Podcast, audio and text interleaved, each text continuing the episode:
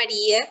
Um, eu começava por perguntar sobre o início disto tudo, um, quando começa lentamente a grande transformação uh, de vida. É verdade que foi o clique com um documentário sobre a exploração animal, depois mudou a alimentação a partir daí? Uh, sim, a verdade é que hum, acho que não existe apenas um único clique na nossa vida, não é? Vão existindo pequenos cliques, pequenas, um, pequenas chaves que se vão rodando e que vão abrindo novas portas. Um, esse documentário foi, sim, foi um clique que foi a partir daí que efetivamente uh, foi um grande clique, sim.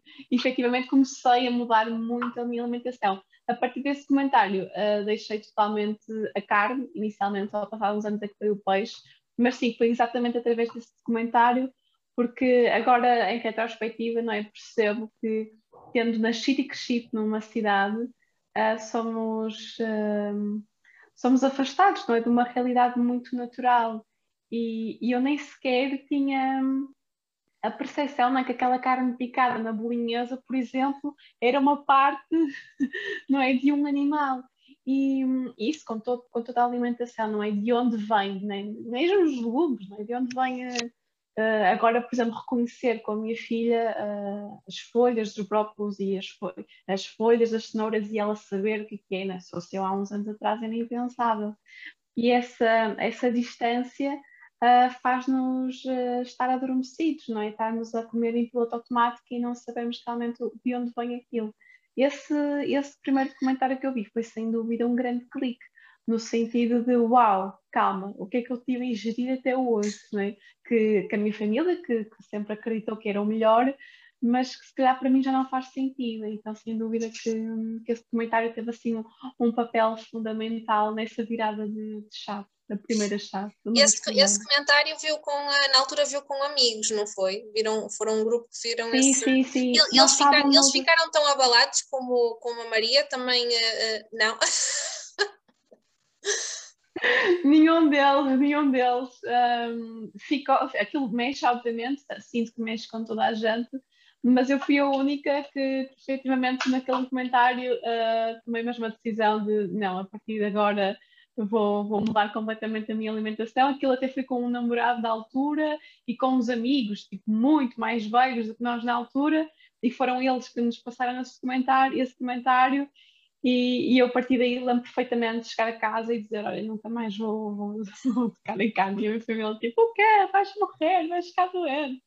Porque isso, isto há uns anos atrás, hoje em dia, felizmente não, mas há uns anos atrás ainda era muito estranho, era muito... Eu não conhecia uma única pessoa que fosse vegetariana, né? Então ainda era assim um mundo muito anormal. Pois, eu ia perguntar isso mesmo. Um, na altura não existia tanto conhecimento sobre isso e Maria não tinha uma rede, não é, de pessoas que também estivessem nesse caminho. Uh, então como é que foi partir à descoberta sozinha e transformar a alimentação a partir daí? Olha, um, foi algo que não foi muito pensado inicialmente, depois esse comentário também bateu ali na fase em que eu fiz os meus 18 anos e saí de casa pela primeira vez. Então, até então, eu nunca tinha cozinhado na vida, não fazia ideia. Quer dizer, muito pontualmente, quando ia de férias com um namorado à altura, mas era aquelas coisas básicas, tipo passa com atum, né? não sabia mesmo como é que se cozinhava. Então, quando eu fui morar sozinha, tive que aprender, não é? Tudo do zero. E foi a partir daí que comecei a perceber a combinação de, de até novos chaves ingredientes que em minha casa nunca foram utilizados até então e começar também a surgir daí uma paixão imensa que dura até hoje, que eu acho que vai durar ainda uns bons tempos, um, que foi mesmo este amor pela, pela alimentação. Agora vendo, claro, em retrospectiva, eu utilizava na altura muito muitos processados, muitos, muitos processados, uh, mesmo uh, enlatados, cogumelos enlatados. Na altura nem sabia que havia cogumelos frescos, sabes? Havia uma alfabetização completa de, deste mundo um, e que agora aos poucos não é, tem vindo, já vai fazer agora 10 anos desta caminhada um, e consigo perceber obviamente uma evolução. E a, a, formação depois no Instituto Português de Naturologia também foi um, mais um passo neste caminho.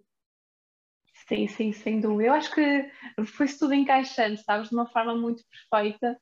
Um, lá está, comecei conhecer pessoas que falavam linguagens diferentes, não é? Comecei a ouvir falar pela primeira vez em energias, em canais meridianos, em coisas que existem que nós não vemos, e na altura até então era, era bastante, bastante não digo, mas um pouco cética em relação a esse, a esse, tipo de assuntos, nem era nada que, que, estivesse nas nossas conversas, nem a nível familiar, nem a nível de amizades.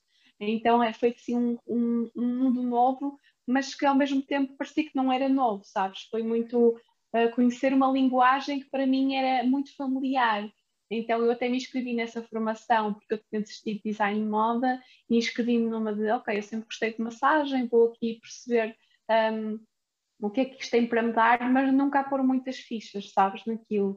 E depois apaixonei-me completamente pelo, pelo mundo, pelo curso, terminei o curso, fiz outras tantas formações dentro daquelas áreas e depois cada pecinha se foi encaixando. Depois nesse mesmo, terminei essa formação, nesse verão fui, imagina, uh, tinha conhecido no Portugal Fashion, no Porto, que eu estava sempre lá, primeiro como, uh, como espectador, depois a trabalhar, e num trabalho conheci um senhor que me que gostou do meu trabalho, estava lá a trabalhar a vender bebidas, um, e ele gostou, convidou-me logo para ir para o Algarve trabalhar, uh, estive lá a temporada toda e foi no meio do bar de, de Algarve, meio de festa de noite, eu conheci a pessoa que me guiou na minha primeira meditação, sabes?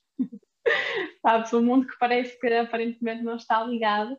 E depois dessa primeira meditação e desse primeiro contacto com a meditação foi quando eu resolvi uh, ir para o Brasil sozinha, já estava, já estava a pensar nisso, estava a programar isso mais ou menos há uns meses atrás, mas foi depois desse verão que efetivamente consegui ir para o Brasil sozinha e que começou aí sim toda a transformação. E porquê o Brasil, Maria? Porquê o Brasil? Porquê que se lançou assim sozinha para, para o país? Olha, há coisas que, que realmente não, não, não, se explicam, não é? Há, há, coisas que sentimos cá dentro que, que são, podemos chamar de, não é, de, de, de sentido, a intuição, a, a ouvir o coração. Então foi mesmo sentir este chamado cá dentro. Eu sempre tive uma ligação muito especial com, com o Brasil, não sei muito bem explicar porquê. Uh, só tinha ido lá uma vez em, em família, de férias com os meus pais, um, mas pouco tempo, não é? Umas férias, mas sempre tive uma grande ligação. Tenho antepassados brasileiros que nunca cheguei a conhecer, mas sempre tive uma ligação muito especial com esse país. E, e, no início desse mesmo ano, eu, e na altura ainda nem sequer meditava, mas já estava conectada com, com, este, com, este, com esta vozinha que está cá dentro, um, e tomei mesmo a decisão de, de, ir para lá sozinha e sabia que tinha que ser sozinha. Aliás, tive vários amigos, mesmo na altura, dizendo: Maria, meu Deus, estás sozinha para o Brasil. Já nem falo da família, né? Mas eu sabia que era mesmo uma viagem que eu tinha que fazê-la sozinha e, e agradeço até hoje né, por ter feito. E foi lá que descobriu o yoga, foi lá que aprofundou o yoga. Sim, eu tinha feito a primeira aula numa escola de, de um método diferente uh, em, em, uh, em Matosinhos. Eu andava no boxe na altura e um amigo meu disse: oh, Maria, acho que o boxe, não, não sei porquê, eu, eu vejo-te mesmo no yoga. Mas pronto, são coisas que são completamente complementares, porque o yoga nem sequer é um desporto, não é? Mas foi engraçado ele ter, ter, ter dito isso, ele já praticava yoga, era um amigo meu, e eu fui fazer uma primeira aula com ele mas foi efetivamente no Brasil que tive assim o primeiro contacto mais profundo com, com o yoga e a partir daí que tudo surgiu. E também é no Brasil que surge a Noah, não é? Noah. Exatamente, exatamente. Um, e a Maria teria, depois teve que regressar por uma série de constrangimentos relacionados com a, com a relação que tinha, uh, mas se não fosse, não fosse isso, acha que teria regressado a Portugal? Esteve sempre no, nos planos de regressar uh, a Portugal um dia? Uh, então, eu fui para lá a primeira vez, era só para ser uma viagem de um mês. Uh, acabei por morar lá praticamente dois anos, mas sempre com vindas e voltas. Na penúltima vinda a Portugal, que vim já com o progenitor da, da Nauá, a nossa ideia era começar uma vida cá em Portugal. Vimos que, que as coisas não iam andar por cá e, e, e regressamos para o Brasil. E a ideia era efetivamente um, ah, começar essa vida em família no Brasil. Depois, quando eu fiquei mesmo grávida lá e percebemos que as coisas não tinham mesmo peixe para andar uh, e vimos numa situação realmente desafiante e delicada, uh, aí sim tivemos que foi a melhor decisão regressar a Portugal. E depois, quando regressei cá, e foi tudo muito rápido e tudo muito intenso, Um, e por mais que eu adore e queira muito que não a conheça de onde ela veio de onde veio toda esta transformação e toda esta história, um, não me faz sentido agora imaginar um, a vida lá no Brasil, até por uma questão de, sabes, de qualidade de vida. A qualidade de vida vai ser sempre muito relativa para cada um, né? mas uh, agora quando viremos né, mães, pais, progenitores, acho, acho que queremos queremos estar tranquilos dentro da intranquilidade que é a maternidade, mas o primeiro fator, obviamente, que a segurança está em primeiro lugar. E eu estava até numa cidade bastante segura eh, dentro do Brasil, mas obviamente que as coisas acontecem e, e não há sido que sinta mais segura aqui em Portugal, sem dúvida.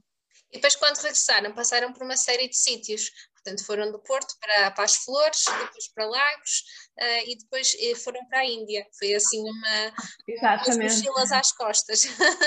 É.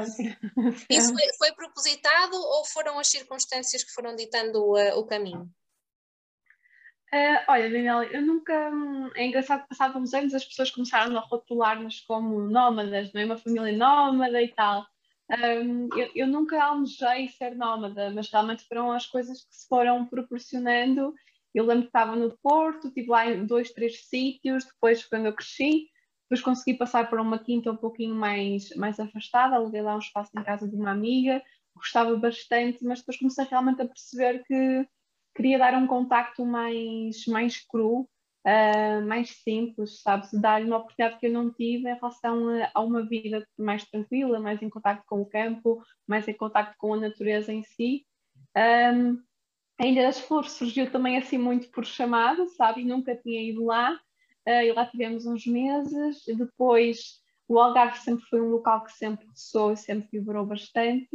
E depois no Algarve ainda começou a puxar, a puxar, a puxar, e, e, lá fomos nós também muito numa de: olha, não há muito coisas que, sabes, não há nada que. Não fui fazer uma formação, sabes, não houve nada que me tivesse lá um, puxado diretamente a um, a um, específico lugar, mas foi mesmo sentir, neste coração, um chamado que, ok, é para lá o próximo passo, a próxima missão uh, é, é por lá.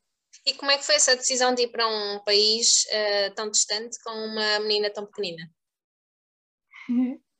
Olha, foi um, uma decisão fácil de tomar, no sentido de não havia dúvidas que era para ser, até porque todos os sinais estavam a aparecer, uh, aparentemente não tínhamos condições para ir, portanto as condições começaram a aparecer, era, era óbvio que, que estavam a aparecer as condições uh, que nos iam fazer um, possibilitar de fazer essa viagem.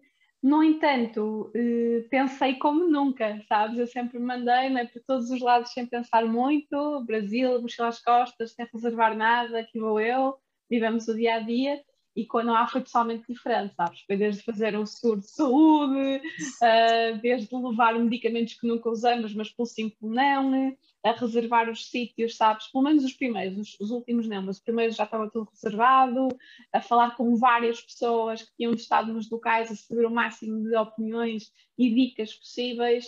Um, foi um tipo de viagem completamente diferente daquela que eu faria se estivesse sozinha ou se não fosse mãe, uh, no sentido de que nós tivemos lá dois meses e pouco e tivemos um mês especificamente num sítio e outro mês especificamente no outro, não andamos, sabes, todas as semanas ou 15 a 15 dias a mudar de local, então não escolhi sempre sítios uh, supostamente e foram sempre muito seguros.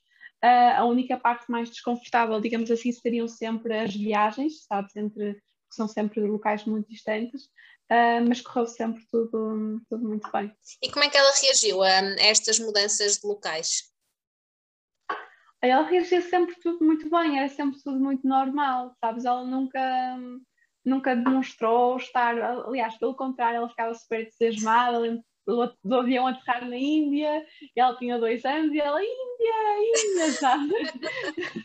Nem sabia muito bem, nem eu, nunca lá tinha estado, aliás, nunca tinha estado na Ásia até então, uh, era tudo, era tudo um mundo, eu fui descobrir um mundo completamente novo com ela, e também foi muito interessante por, por esse lado. Um, eu sinto mesmo isso, sabes, Daniela, quando, quando o progenitor, a mãe, o pai, ou quem está mais, mais tempo com as crias, quando essa pessoa está bem e está, está enraizada, não é? Está no caminho, um, nestas idades, pelo menos onde eles estão tanto tempo connosco e são esponjas autênticas, eles vão estar bem. Não importa se é uma cabana ou se é um templo, nós dormimos no chão mesmo com banhos de água fria, sabes? lá no Acho também eram mesmo condições muito básicas, e estava tudo bem, né? Não fomos mais felizes do que nunca, e acordávamos às quatro da manhã todos os dias, e aí fez um bocado de confusão, tipo, estamos a acordar, está de noite, estamos a sair de rua e está de noite.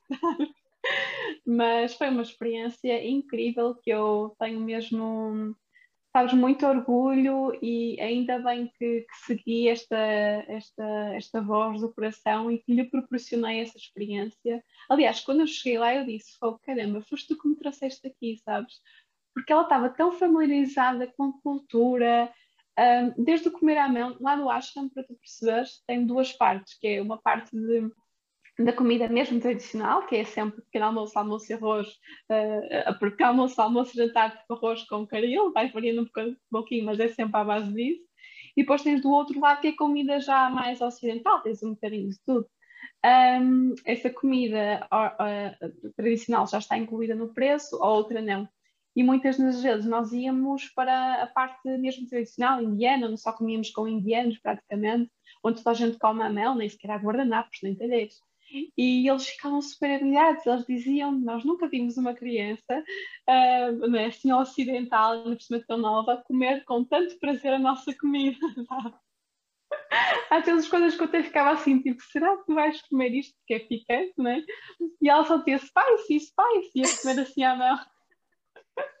então ela estava assim super, super, super à vontade mesmo, foi muito interessante. Depois lá no ashram também tinha, era um ashram assim bem familiar, então já tinha assim várias famílias, ela teve a oportunidade de conhecer crianças de toda a parte do mundo, fazerem amizades quando nem sequer, nem, nem sequer falavam, mas linguagem também não é necessária. Então foi uma experiência extremamente enriquecedora, sem dúvida para repetir. E agora estão numa, numa quinta na Nazaré.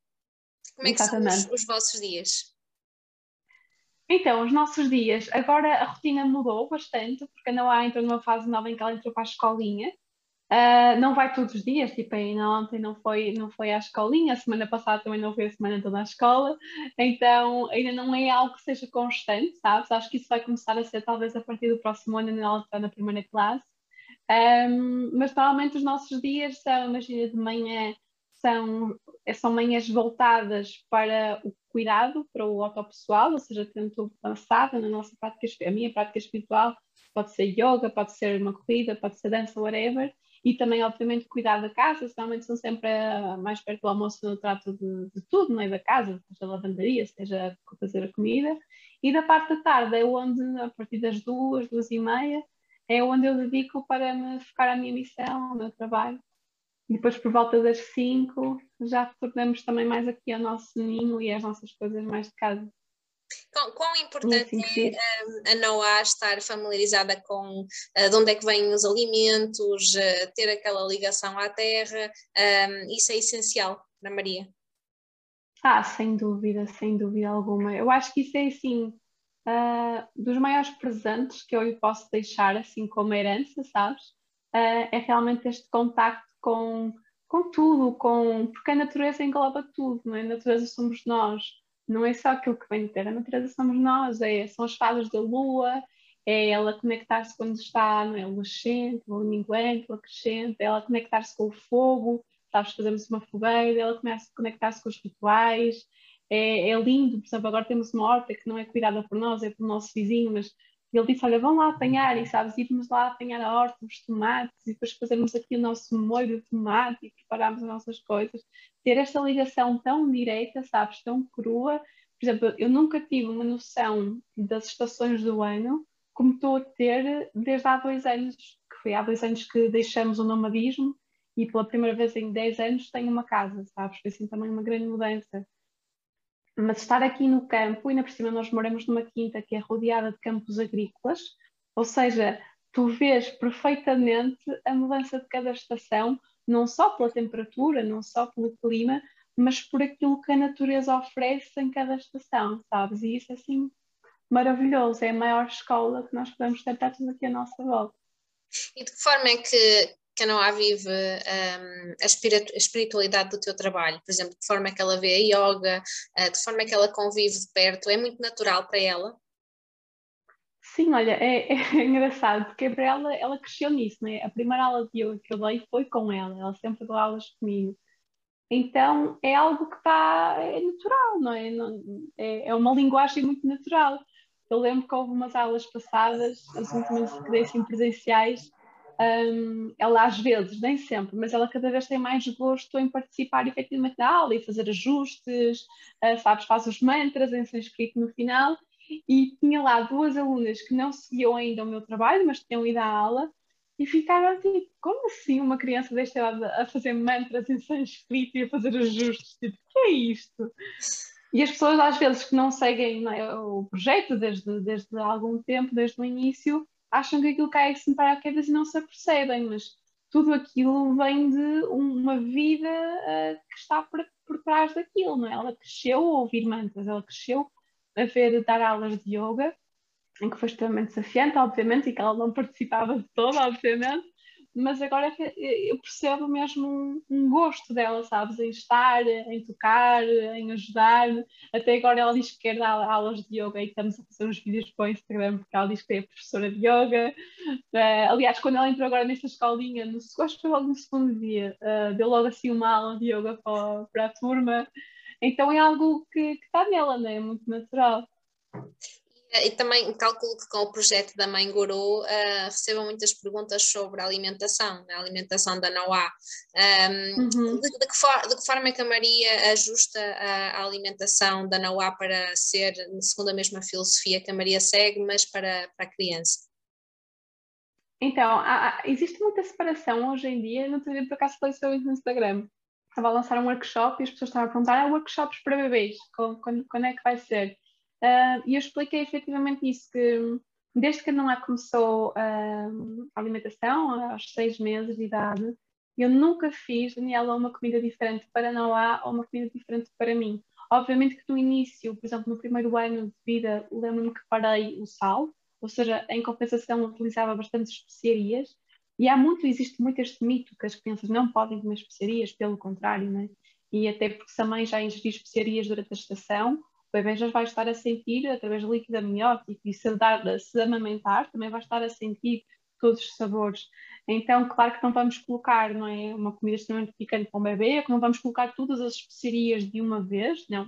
Se estamos numa introdução alimentar, precisamos ter cuidado e ver efetivamente se não há reações, mas tirando esse, esse, esse, esse primeiro processo de ver efetivamente se há reações ou não, a criança pode e deve, a meu ver, obviamente, eh, comer o mesmo que que o seu progenitor come, assim como na natureza, não é? Que se vimos os animais, e, eles estão a olhar quando acabam de nascer, passam aquele, aquela fase inicial, mas depois eles observam como é que os seus progenitores comem, ou como é que eles caçam, como é que eles apanham os frutos ou as folhas, né? e eles, eles replicam tal e qual. Então, muitas vezes há famílias que dizem que os filhos têm muitos problemas em, em comer, mas quando, quando eu vou a ver, não é, nesses pedidos de ajuda, existe muita essa diferença, não é? Os pais comem uma coisa que às vezes nem é tão saudável e querem que os filhos comam uma coisa diferente se eles acham que é saudável. E depois também acontece uma coisa que comem em horários diferentes. E eu percebo, claro, que, que, que é maravilhoso também como uma vida de casal e que é necessário terem momentos a dois, mas também é importante ter momentos de família em que a criança veja o pai, a mãe, os protetores a terem aquele momento, não é? Um momento de nutrição é, é, é muito mais do que, do que apenas tapar buracos, né? é um momento de nutrição completa, corpo, mente e espírito. Um, é, para mim a alimentação é muito mais do que tapar buracos. E desde, desde aquela Maria que antes de ir para o Brasil estava, um, não estava satisfeita profissionalmente, sentia que faltava algo, até agora a Maria que está realizada, que está a cumprir a sua missão, sente que passou assim quase uma vida entre essas duas Marias. passaram várias, Daniel, passaram várias vidas, é muito engraçado. É, porque passaram assim, se formos ver numa linha de tempo, não é? E o tempo é muito relativo, mas passou assim, passaram 10 anos, uh, e ver, olhar para trás, tipo, há 10 anos onde eu estava e agora 10 anos depois onde eu estou, um, parece que passaram assim umas 5 vidas, talvez. mas, mas, mas lá está, foi passinho a passinho. Uh, não é algo que eu sinta de, imagina, encontramos a nossa missão e é esta que vamos levar até o final da vida. Eu acho que as missões uh, têm, têm um momento, neste momento aquilo que eu estou a sentir é isto que eu partilho, que era diferente há um ano atrás, que era diferente há dois anos atrás, menos já estando neste, neste contexto, e sei que estará sempre em, em, em, em transformação. E, e, quem trabalha muito nestas áreas, acho que tem efetivamente uma necessidade muito grande de também ter períodos, obviamente, de expansão, mas de recolhimento, porque a transformação é constante e nós temos realmente uma necessidade de parar, avaliar, ok, o que é que aconteceu até agora, um, o que é que não faz sentido mais, o que é que já fez sentido, o que é que não faz mais sentido, de que forma é que me vou colocar mais no mundo, qual é a minha missão agora para o mundo. Acho que isso é essencial para quem trabalha neste tipo de contextos e é algo que vai estar sempre em transmutação. Eh, em termos de trabalho, Maria, Maria está a dar aulas de yoga, ehm, também dá, dá orientação, mentoria através da sua página. Que tipo de, de trabalhos é que faz para além da, das aulas? Então, neste momento não estou com aulas de yoga ah, não está com aulas? Neste, okay. Não, neste momento estou a dar aulas de yoga e aulas de meditação ativa em eventos pontuais e vou voltar à partida em janeiro. Vamos ver, vamos ver, tentar lançar agora a nova data de voltar sim aos retiros e estar cada vez mais mergulhado em retiros. Estou realmente a sentir essa necessidade de. Eu já trabalhava com retiros, mas também estava com as aulas de yoga, estava com os workshops de alimentação uh, e projetos que iam, que acontecendo pontualmente. E agora estou mesmo a sentir essa necessidade de, de mergulhar cada vez mais nessas vivências um, ehm, que podem ser muito profundas, onde eu posso incluir tudo aquilo que eu trabalho em, um, ehm, em alguns dias e efetivamente ver ali uh, umas, umas, umas chaves a abrir algumas portas. E também um, um, grande objetivo é a tiny house, certo? Sim, sim, sim, sim. Estou a trabalhar agora como é muito é é essa, Como é que é essa tiny house? Como é que a imaginou? Então, isto surgiu já, isto começou a surgir, lá está, tudo, tem, tudo se vai encaixando, foi ainda no Brasil, quando hum, estava já grávida e comecei a pesquisar por comunidades uh, para viver e para, até para ter a Noá e começar lá a viver. E comecei a perceber como é que eram as casas feitas. E eu, cá, isto são casas totalmente diferentes de tudo aquilo que eu vi até agora na cidade, não é? Existe todo outro mundo. Um, casas autossustentáveis, coleta de água da chuva, banheiro seco, sabes? Coisas que eu nunca tinha ouvido até então. E aquilo ficou assim o bichinho. Depois, na altura, acabei por não ir para nenhuma comunidade e voltei para Portugal. E depois foi quando estava no Algarve. Ah, não, na Ilha das Flores conheci uma casa, também uma tiny house, uh, construída uh, lá por uma rapariga estrangeira que tinha vindo morar para Portugal, que me inspirou, sabe? Ela também morava lá sozinha, completamente imersa na natureza. E era assim uma casa lindíssima, sabes? Construída por ela e com um carpinteiro e com um artesão, e ficou assim uma coisa maravilhosa. E depois, quando estava hum, a morar no Algarve, conheci um casal alemão que construiu a sua tiny house em dois contentores lá e trouxeram-na para Portugal e é cá que eles moram. E eles hoje em dia até trabalham com isso. Ele tem Max um, ele desenha efetivamente as casas e constrói eram em contentores e eu fiquei assim completamente, sabes, surpreendida pela positiva porque uma coisa é de fora, sabes, ok, tenho uma vista de um contentor e tal, arranjadinho, mas quando eu entrei dentro da casa senti tipo, uau, sabes, eu quero algo assim para mim.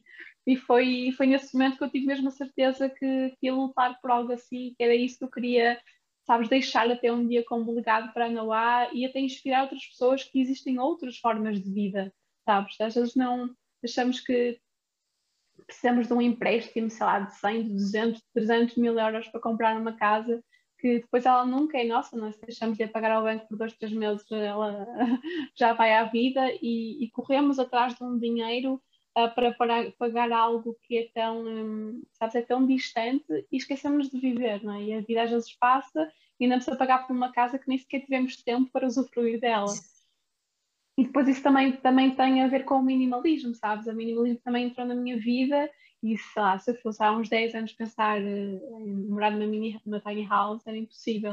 Mas hoje em dia é, é realmente aquilo que faz sentido por, por aquilo que eu acredito, pelo estilo de vida que, que eu vivo e, e, foi a partir daí que eu realmente tive a certeza. Já há imensas formas de, ter tiny house, né? tiny house é um conceito, pode-se construir uma tiny house de diversas uh, formas, um, autossustentável ou meio ou até não, mas realmente agora já estou assim com tudo alinhado, a nossa tiny house vai ser construída em cima de um trailer.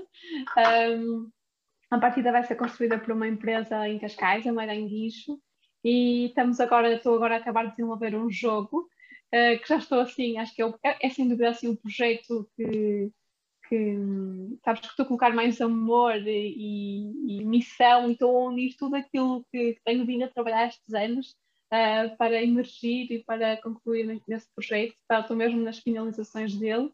À partida vai ser lançado até o final deste ano, assim a terceiro, e vai ser a partir dessa, dessas vendas, todo o lucro vai reverter para a construção dessa, dessa casinha, nossa casa.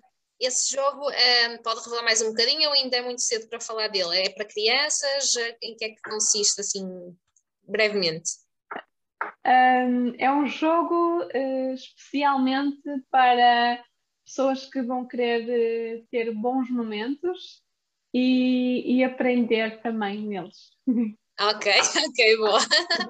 Eh, e também, a hum, Maria também gostava, já falou numa entrevista, de hum, essa ideia da comunidade, não é? Ter uma comunidade de famílias uhum. a, viver de forma sustentável. Um, isso já se vê em alguns locais do mundo. Acha que Portugal está preparado para, para esse conceito, sendo um país ainda algo, algo conservador? Hum. Sem dúvida alguma, Daniel. Nós, aliás, temos em Portugal a comunidade mais, mais antiga da Europa Uh, muitas pessoas não sabem, mas a maior comunidade da Europa está cá em Portugal. Uh, é um projeto chamado Tameira. E então, em Portugal já temos diversas comunidades do norte a sul do país, umas mais oficiais, sabes, e que, que gostam de se expor, e outras algo mais privado, que, que querem estar na sua bolha e respeitamos toda a gente. Um, acredito que as pessoas certas, sabes, que vão aparecer, e acredito sem dúvida alguma que será um, um, método nunca perfeito, porque nós estamos sempre em períodos de testes, de adaptações e transformações, e somos todos humanos, vai haver sempre dificuldades, não é primos para uma comunidade que vão deixar de existir desafios pessoais, interpessoais, não é? mas acredito muito neste, neste novo formato de vida, porque hoje em dia o que se vê é que as pessoas não conhecem os seus vizinhos, não é? praticamente não, não têm vida social, ou a que têm a vida social que dizem que têm apenas para fugir, sabes, um, ali a, a, questões internas.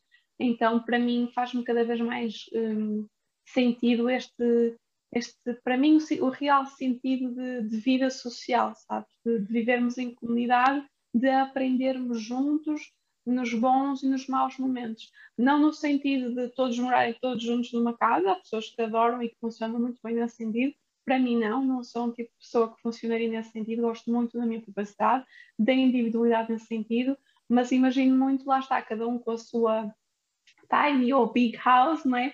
Cada um com, com a sua tipologia de casa, mas ter, imagina, um centro, por exemplo, quando eu estive em Aroville, que isso, isso lá na Índia, onde funcionava muito assim, onde ter um centro, ou vários, não é? Dependendo da dimensão do terreno, onde as pessoas podem encontrar, tanto para cozinharem, para almoçarem, para estudarem, com biblioteca, existirem eventos mesmo, sabes, de yoga diário, qigong, massagem, as pessoas, através da sua sabedoria, porque cada um tem uma missão e um dom único no mundo, poderem eh, partilhar isso na comunidade para, para todos conseguirem elevarem-se e crescerem em conjunto. E que valores e que valores o que é que gostaria de, de passar à Noa um, durante este crescimento dela, durante esta evolução? Um, olha, acima de tudo, a, a, verdade, sabes? Acho que o, o, valor máximo é a verdade, nós chamamos de Satya em, no yoga, porque a partir da verdade vem tudo, vem tudo atrás. A verdade de sermos nós mesmos, sabes? A verdade de não, não termos vergonha, de não termos medo. Claro que eles poderão sempre existir, mas ultrapassar isso, sabes? De estamos aqui para sermos a melhor versão de nós mesmos e o único lugar que efetivamente não está ocupado é o nosso. Então, se nós não ocupamos o nosso lugar, quem é que o vai ocupar? Temos que ser nós. Um, e acho que assim, acho, acho que é, tento que seja esse o maior valor, essa verdade e a seguir o coração, sabes? Não matter what, não importa o que, é, que a sociedade diga, o que os amigos até digam, o que a família diga, uh, porque é a vida deles, não é a tua. Ninguém pode, ninguém consegue opinar ou orientar-te na tua vida, é? nem um coach. Né? Os coaches, os psicólogos podem te fazer perguntas que vão lugar a um lugar de maior awareness, né? maior consciência. Mas cada um é um indivíduo único, com um processo único, com uma missão única. Então, eu, como progenitora, ou como coach, ou como né, eu sou tudo ali da minha filha, estou a guiá-la neste processo.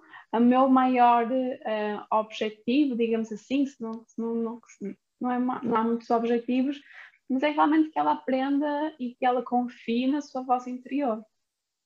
Oh Maria, para terminar, como é que uma menina citadina uh, passa a ser uma menina que diz que no campo a conexão com a vida é diferente? Olha, foi muito bom porque eu tive a oportunidade de conhecer os dois mundos, sabes? Um, e, e, por exemplo, muita gente agora me pergunta: ai Maria, mas tu não sentes falta da festa e das loucuras, porque tens supernova e da vida social, não sei o quê mas é que eu já fiz tanta loucura, sabe? Já fiz tanta coisa, já tive, trabalhei tanto na noite, já sei tanto à noite, já não sei, sabe? Já, já gastei saltos e rasos e tudo, já fiz mesmo tanta coisa, já, já vivi muito, sabes? Sinto que já vivi assim uns 70 anos de vida, nesse sentido de, sabes, de, de vida assim citadina, cosmopolita, sabes? Nesse sentido, que daí eu sinto que não preciso, ou que não sinto mais falta disso para viver, porque, por exemplo, um, eu nunca trocaria neste momento e não me vejo a trocar no futuro o campo por a cidade, mas sinto falta de, da cidade, sabes? A cidade está em mim, eu não consigo ficar aqui um ano. Eu moro numa quinta de retiro, né? não, isto é mesmo isolado. Não me imagino aqui um ano, sabes? Só se tivesse com esse foco está em retiro, mas assim numa vida normal, de três em três meses ou de seis em seis meses, tenho a necessidade de ir, que seja dois dias sabes, a passear na baixa e jantar fora e ouvir um concerto. Um, para mim, esse é o meu caminho do meio. Aqui é que a exceção seja essa vida mais cosmopolita e que a regra seja mais esta vida de pé na terra. É isso que me preenche. É um, é um equilíbrio, não é? Encontrar aquele equilíbrio que funciona. Sim, sim, sim, sim. Que vai ser diferente para cada um e que vai ser diferente, mesmo em cada pessoa, consoante a fase de cada pessoa, mas lá está, tendo em conexão sempre com essa verdade e com esta consciência, vamos uh, percebendo os sinais e vamos percebendo aquilo que, que é melhor para nós a cada fase da nossa vida. Obrigada, Maria, por esta partilha. Obrigada, Daniela.